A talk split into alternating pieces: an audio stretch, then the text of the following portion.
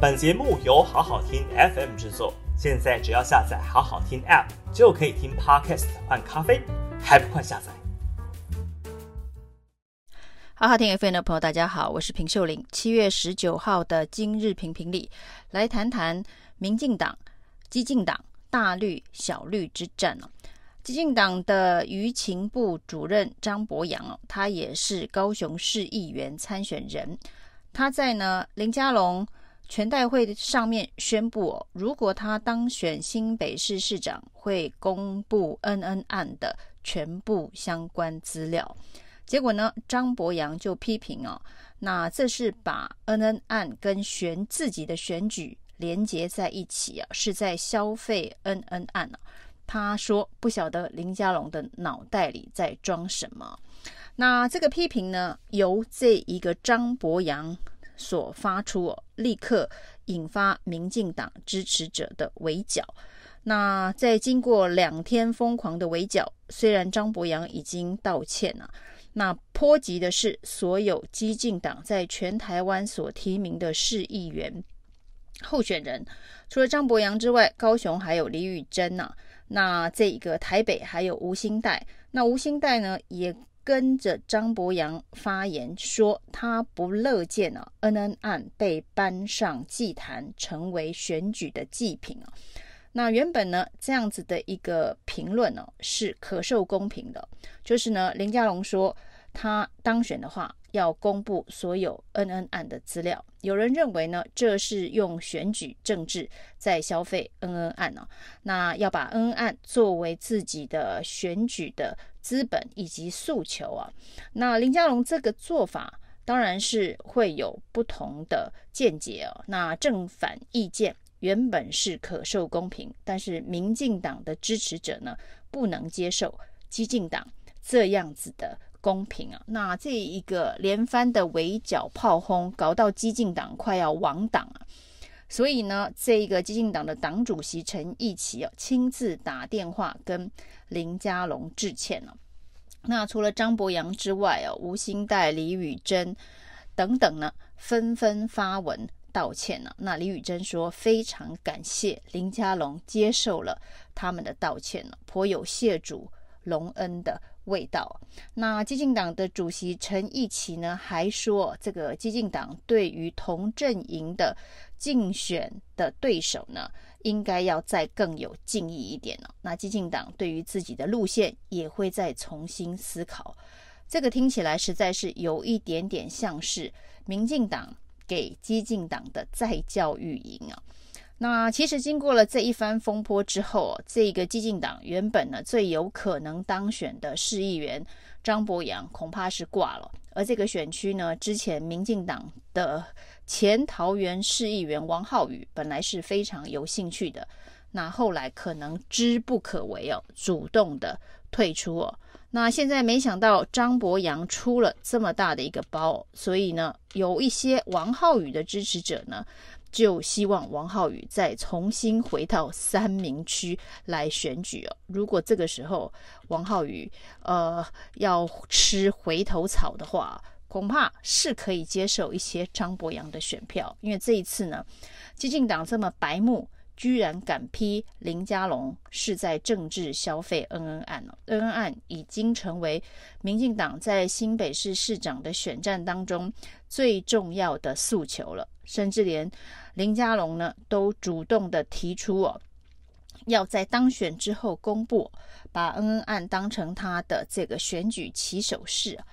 所以呢，这么重要的一个选举的资本，居然被。这个白目的张博洋给点破，说他是在用选举消费恩恩案，甚至吴欣岱还说这是恩恩案被搬上祭坛当祭品哦。那这些呢政治不正确的谈话，当然非得要道歉。那一片的这个道歉，从党主席一直到所有的市议员、呃参选人道歉之外，恐怕还是无法平息民进党之怒。所以呢，最后激进党做出的决定是开除他们的舆情部主任张博洋哦，以及开除他们的政策部专员林敬堂两个人。那这是上了祭坛当祭品哦。但是呢，激进党并没有这一个解除张博洋的高雄市议员的呃参选人的身份哦。但是看起来张博洋要选上是相当的困难了哦。那过去在网络上面呢，常常会有人发起所谓的向某某某道歉的呃活动哦，譬如说这个因为某件事情呃被批判。被要挟要控告的时候，就会发起向某某某道歉。那这通常是一种戏谑、嘲讽、反串的这一个做法。但是这一次啊，发生在这个林佳龙消费恩恩案上面的这波道歉潮，可是扎扎实实的真正的道歉哦，绝非反串哦。从党主席陈义奇以这样的所有的。呃，市议员参选人向林佳龙道歉，这是一个真心诚意道歉，想要求党能够继续活下去哦，不要被灭党亡党的一个真诚的道歉哦，跟过去网络上所发动的向某某某道歉的反串做法是完全不一样的，大家可千万不要误会了。所以呢，对于这个民进党来说，呃。这个任何的批评啊，一点点的这个批评啊，或者是公平啊，是完全不能接受的。那这件事情呢，其实也发生在很多选举攻防上。这个是大绿小绿之间，当然小绿是这个大绿的附随组织哦，当然是更不可能可以批评自己的大哥。那在蓝绿阵营之间的攻防，其实也可以看到民进党的这种呃唯我独尊的心态。陈其迈呢，这一个今天在大鹏九村，呃，六百二十五户的社宅动土典礼啊，那柯志恩批评说，这个高雄市的社宅兴建啊慢半拍啊，因为呢，审计部呢公布高雄所需要的社宅是四点三八万，那结果到目前为止啊，这个陈其迈所宣称已经规划一万多户，那新建了两千四百八十户哦。那这个速度呢，可以说是六都当中的倒数第二哦，只赢了台南呢、啊。那而且呢，这个规划的一万多户当中哦，还有八千五百七十五户是由中央代为规划的。那这一个柯志恩呢，就嘲讽啊，过去陈局的名言呢、啊，有关于治水的责任啊，高雄淹大水，陈局说这个责任有八成在中央哦，地方有两成啊。那照社宅的这一个新建规划的呃数字分配来看，好像也是中央八成，地方两成啊。啊，这一个对陈其迈的批判呢、当然也引来民进党的全力反击啊。那这个反击呢？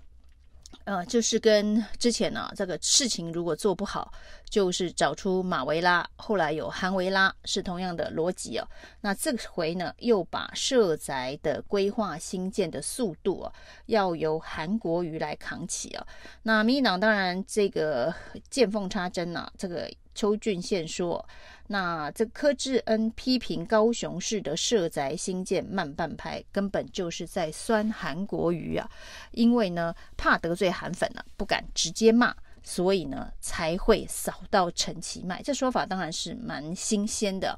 那这真的是回力标回到韩国瑜吗？那这个无党籍的议员黄杰也说，他还自己整理了、他说呢，韩局陈局任内呢盖了四百八十一户，韩国瑜任内没有半户挂零啊。那陈其迈规划了一万两千户，所以呢，怎么会是陈其迈慢半拍哦？那这个回力标真的是射在韩国瑜身上吗？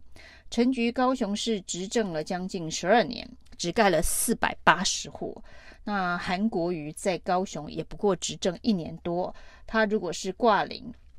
的话，目前以陈局的速度来看呢、也不是太离谱。那陈其迈所谓规划了一万两千户，柯志恩说其中的八千五百七十五户其实是属于中央新建的这个数字啊。那六都倒数第二的这个速度，跟陈其迈所宣称的两年当做四年拼速度的这一个诉求，的确是有蛮大的落差。那这时候搬出韩国瑜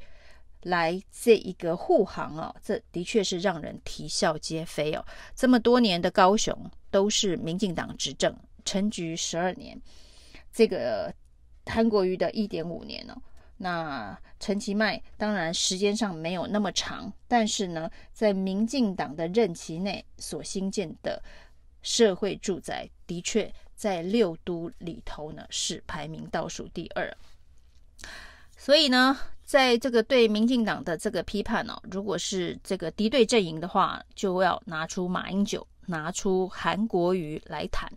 那如果是同一阵营，大绿小绿之间呢，我们看到呢，这个时代力量呢，基本呢，呃，已经是民进党的批评的首恶了。现在连激进党啊，恐怕在民进党支持者的眼中都要 GG 了。所以呢，不能够对民进党有任何的批判，那包括可受公平之事哦，否则激进党全党道歉谢主隆恩呢、的这一个